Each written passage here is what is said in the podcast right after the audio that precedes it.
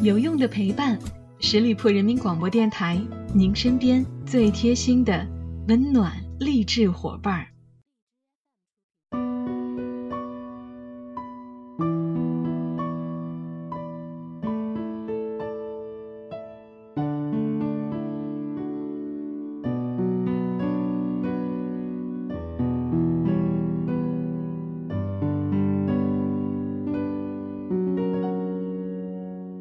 有用的陪伴，十里铺人民广播电台，您身边最贴心的温暖励志伙伴。朋友们，这里是每周一与您不见不散的名人风范，我是你们的老朋友小五。二零一八年注定是不平凡的一年，在这个秋天，东方没有了江湖，西方失去了宇宙。十一月十二日这一天，东西方同时失去了最好的造梦者。东半球的傍晚，武侠泰斗金庸的葬礼在香港殡仪馆举行，大侠远去。几乎同时，一辆救护车冲上了好莱坞山，急速赶往最近的医院。数小时后，噩耗传出：美国漫画界元老、九十五岁的漫威之父斯坦李，也离开了我们。美国队长、钢铁侠、绿巨人、雷神、蜘蛛侠、黑豹，斯坦李创造了数百个著名英雄。天上的诸神，最近的时光大概是有些太过无趣。当这个消息传出来的时候，我真的是不敢相信，仿佛他还是在那个热映电影《毒液》当中，一边遛狗一边跟汤老师说着 “Don't give up on her, either of you” 的老者。斯坦利也在漫威电影当中客串过各种各样的角色，截止至今年，他是全美全角色历史最高票房演员，平生参演电影三十九部，共创造总票房约五百一十亿人民币。Twitter、Ins、微博一片哀声，无数的粉丝泣不成声。很快就有人穿上 cos 服装去好莱坞中国戏院他的首映前缅怀。饰演过斯坦李笔下角色的明星们纷纷表示哀悼，感谢他给自己带来的一切。几十年的死对头 DC 也发文称斯坦李改变了美国的漫画，但我们大可不必为斯坦李难过，他已经九十五岁了。还是世界上唯一拥有宇宙的人，这辈子值得。更重要的是，他已经了却了自己的心愿。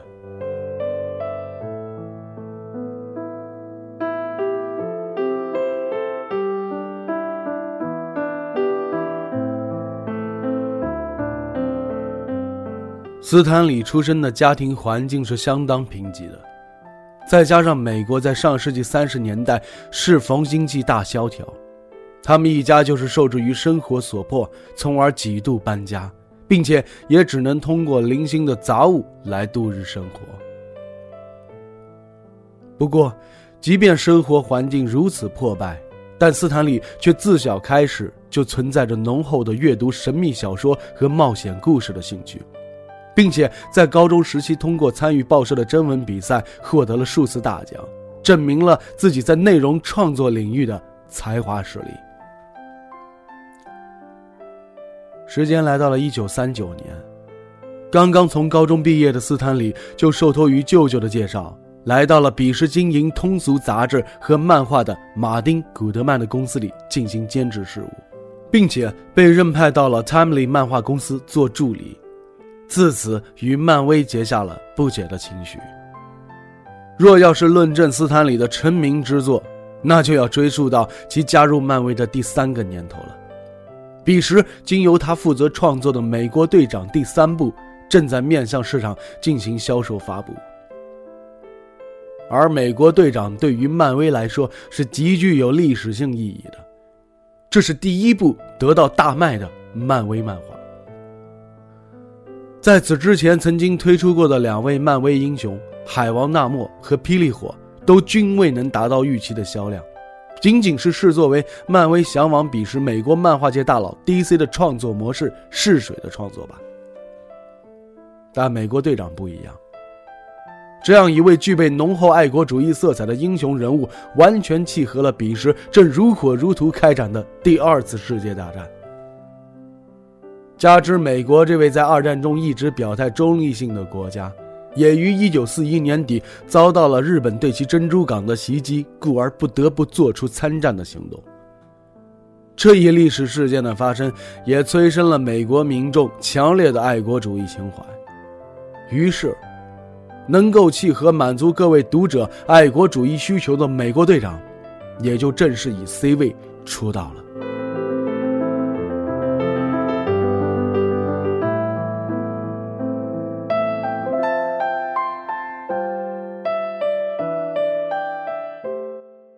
斯坦李在加入漫威短短数年内，就已经执笔创作了这部不平凡的美国队长。自然而然就会受到了公司高层的看重，再加上同年的漫威总编辑乔西蒙和古德曼因为矛盾冲突而离职了，这位年仅十九岁的斯坦李就在幸运之神蒙会下担纲上了临时总编一职。随后，斯坦李就开启了他将近半个世纪的创作人生。勤勤恳恳地为漫威公司创造出了海量的经典英雄角色。比如，曾经在六十年代拯救漫威于经营性危机的神奇四侠，就是出自于斯坦李之手的。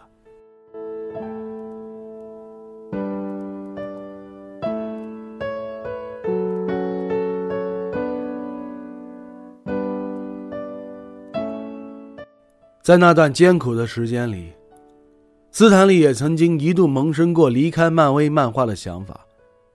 但就在斯坦李实施行动之前，古德曼就从 DC 所创作的正义联盟构想中萌生出了复仇者联盟的方案，并且借由这一理念的愿景，暂时性的将斯坦李挽留了下来。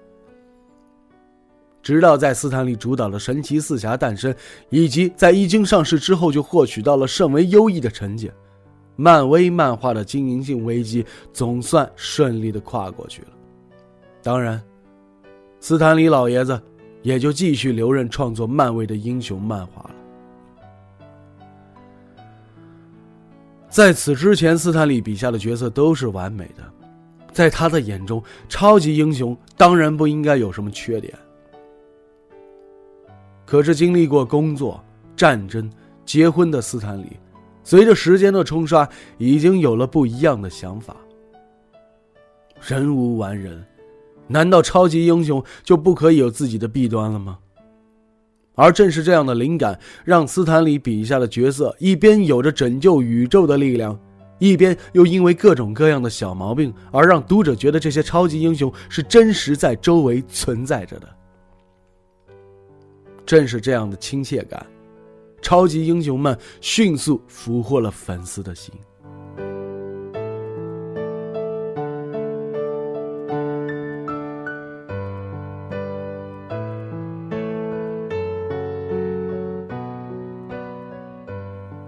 神奇的漫威漫画公司也正是通过超级英雄，从占据市场大部分份额的 DC 手中抢回了用户，并且开创了各统治半壁江山的局面。然后，在漫画家杰克·科比、史蒂夫·迪托的协助之下，斯坦李越加有了灵感，创造出了钢铁侠。通常来说，整个漫画的出版流程是这样的。作为主创的斯坦李设计整部漫画和故事的大纲和结构，杰克·科比将故事画出来，史蒂夫·迪托进行最后的润色和细节校正。这样的合作持续了很长的时间，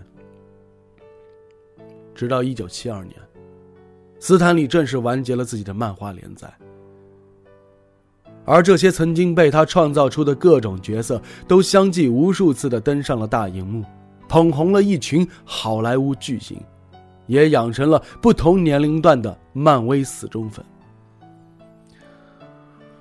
那么多的超级英雄啊，每个人都能找到自己最喜欢的。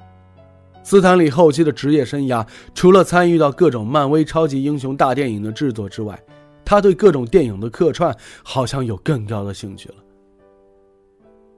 二零零零年，已经七十七岁的老爷子客串出演了《X 战警》。从此之后，从电影和电视剧里边找斯坦李，也成为了网友和影迷的特别娱乐节目之一。二零一一年，八十八岁的斯坦李留名好莱坞星光大道。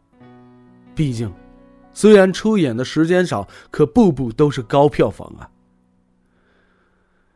明明他是一名漫画家，却跑去做了龙套，玩玩也就算了，还真的成为了好莱坞的巨星。不过不用担心，斯坦李的漫画销量更是惊人，他所创作的漫画在全球上百个国家卖出了二十亿册，并且被翻译成了至少二十五种语言。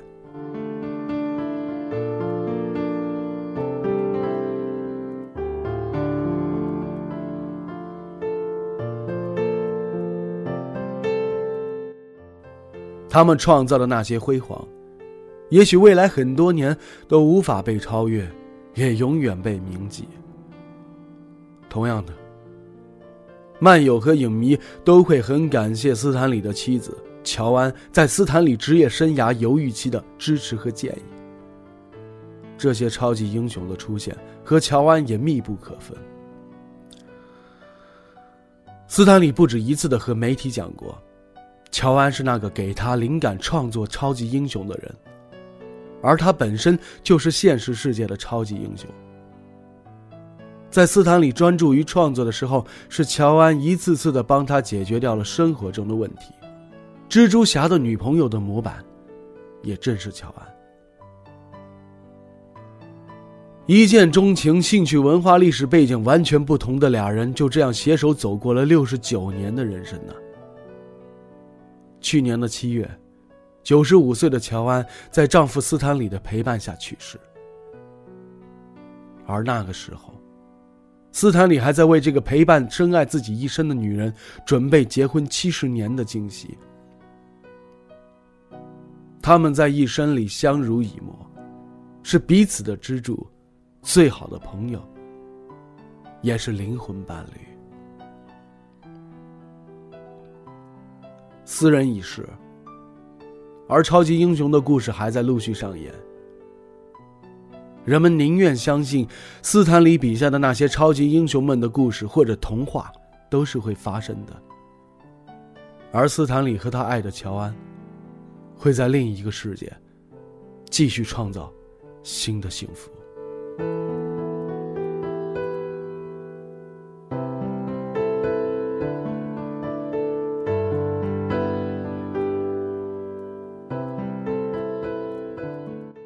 最后，用爱尔兰作家詹姆斯·乔伊斯创作的长篇小说《尤里西斯》的节选，致敬这个可爱的老爷爷。那些没说完的故事就算了吧，你留下的回忆，足够我们祭奠一生了。死亡终止一切，但是在终止之前，仍然可以做点高贵的事情。而不只是做不体面的男人，与诸神争吵。光开始从岩石上皱缩。漫长的白天褪去，缓慢的月亮爬上来。深深的呻吟声不绝于耳。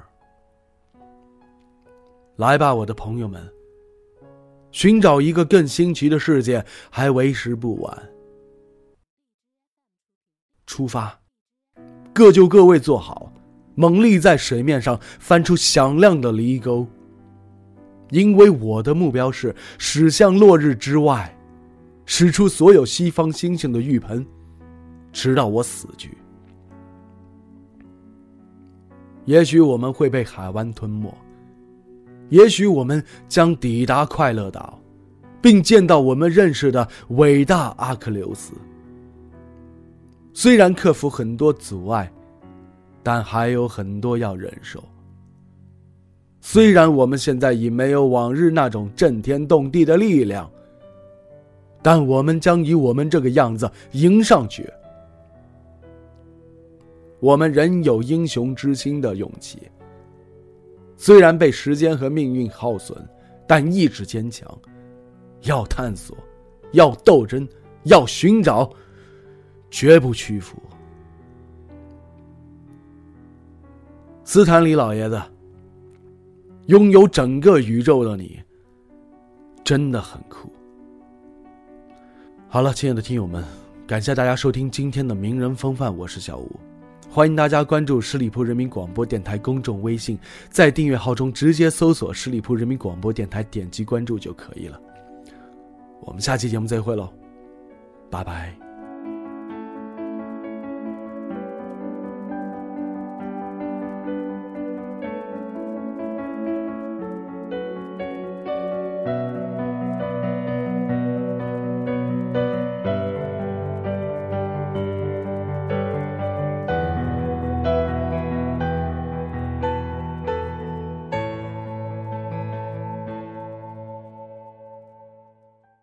本期节目由十里铺人民广播电台制作播出。